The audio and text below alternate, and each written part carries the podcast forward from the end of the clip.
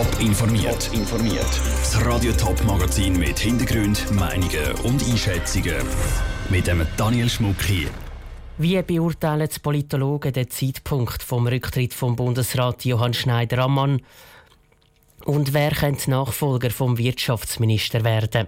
Das sind zwei von den Themen im Top informiert.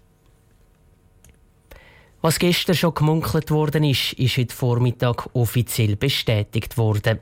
Der Bundesrat Johann Schneider-Ammann tritt zurück. Und zwar nicht erst auf Ende Legislatur, sondern auf Ende Jahr.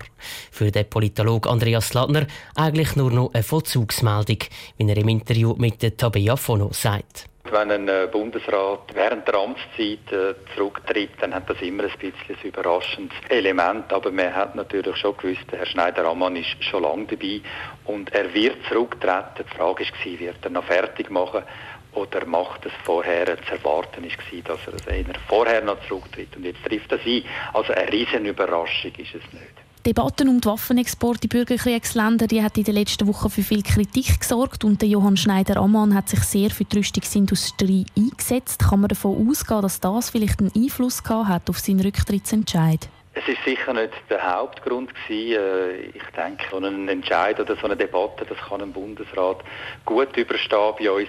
Aber es ist natürlich im Fall von Herrn Schneider-Ammann schon so gewesen, er ist immer kritisiert worden. Er ist sehr häufig angegriffen worden. Man hat ihn auch nicht immer so richtig ernst genommen.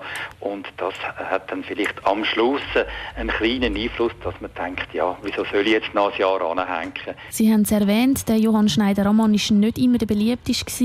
Er hat viel Kritik müssen einstecken Was würden Sie jetzt für eine Bilanz ziehen von seinem Arbeiten als Bundesrat? Ich glaube, man muss dazu gerechtweise noch sagen, es ist natürlich auch ein Job, der nicht ganz einfach ist, so als Wirtschaftsminister. Da kommen immer sehr direkt Forderungen, was man machen sollte. Die einen wollen es lieber so haben, die anderen anders. Man sollte schneller mehr die Wirtschaft unterstützen, man sollte mehr Abkommen abschließen oder die Abkommen eben nicht abschließen. Und man muss wenn man jetzt so Bilanz zieht, natürlich ganz klar gesehen, der Schweiz geht es wirtschaftlich sehr gut. Also so viel falsch kann er gar nicht gemacht haben. Arbeitslosigkeit ist kein großes Problem. Äh, die Wirtschaftsprognosen sind besser, als man es erwartet hat. Und von dem her kann er schon sagen, eigentlich habe ich gar nicht viel falsch gemacht. Ich habe eigentlich einen guten Job geleistet sagt der Politologe Andreas Lattner im Gespräch mit der Tabea Fono. Jetzt, wo der Rücktritt vom Bundesrat Johann Schneider-Ammann offiziell ist, fangen natürlich auch die Spekulationen an um seine Nachfolge. Ganz hoch gehandelt wird auch einmal mehr die St. Galler FDP-Ständerätin und die amtierende Ständeratspräsidentin Karin Keller-Sutter. Andrea Blatter, seit drei Jahren, also seit dem Rücktritt von der Evelyn Wittmer-Schlumpf, stellt die Ostschweiz keinen Bundesrat mehr. Könnte das jetzt so ein bisschen die Chance sein? Ja, absolut. Und zwar recht eine gute Chance, weil Karin Keller-Sutter wird von Experten und Politologen als klare Favoritin gehandelt. Sie hat schon vor zehn Jahren für den Bundesrat kandidiert, wo der Johann Schneider-Ammann dann aber eben gewählt worden ist. Sie bringt langjährige Erfahrung mit und dass sie eine Frau und Ostschweizerin ist, kommt ihr natürlich auch noch zu gut. Sie ist schon länger als mögliche Nachfolgerin gehandelt worden und hat die Kandidatur auch nie ausgeschlossen. Mal abgesehen von der offensichtlichsten Kandidatin, wer ist denn sonst noch so ein möglicher Anwärter auf den Bundesratssitz, gerade auch aus dem Sendegebiet? Ein paar Namen gibt es sicher auch aus dem Nationalrat, zum Beispiel von Zürich Regine Sauter oder vor allem auch Doris Fiala, Präsidentin von der FDP Frauen. Sie hat schon nach der Wahl von Ignazio Cassis letztes Jahr gesagt, sie wird nach 28 Jahren jetzt endlich eine FDP-Frau im Bundesrat sehen. Eine weitere Kandidatin aus der Region wäre zum Beispiel auch Zürcher Regierungsrätin Carmen Walker-Späh. Es gibt natürlich aber auch ein paar Männer, die in Frage kommen, zum Beispiel Andrea Caroni aus dem Kanton Appenzell-Ausserrhoden oder Marcel Dobler von St. Gallen. Nochmal schnell zum Stichwort Wahl von Ignazio Gassis. Dort sind für die FDP auch Pierre Mode und Isabelle Moret im Rennen als Bundesratskandidaten. Können Sie den mal wieder auf der Kandidatenliste stehen oder eher weniger? Also gegen den Pierre Modé läuft im Moment das Verfahren wegen Vorteilsnahme. Er soll sich von einem Kronprinz aus den Vereinigten Arabischen Emiraten eine Luxusreise zahlen lassen Und äh, mit dieser ganzen Affäre hat er sich ganz klar aus dem Rennen um einen Bundesratssitz genommen. Und auch Isabelle Moret ist Anfang Jahr in die Schlagzeilen geraten, weil sie offenbar seit Jahren keine Steuerrechnung mehr bekommen hat. Und sie hat bei der Wahl letztes Jahr recht deutlich gegen die beiden Männer verloren. Darum dürften sie beide kaum mit Kandidaten sein. Danke für die Informationen, Andrea Blatter. Dass der Johann Schneider zurücktritt als Bundesrat, das ist schon bekannt gewesen. Überraschend ist vor allem jetzt, dass es so schnell passiert. Der Matthias Strasser, der hat im Bundeshaus nachgefragt, was die Parlamentarier zu dieser Ankündigung sagen.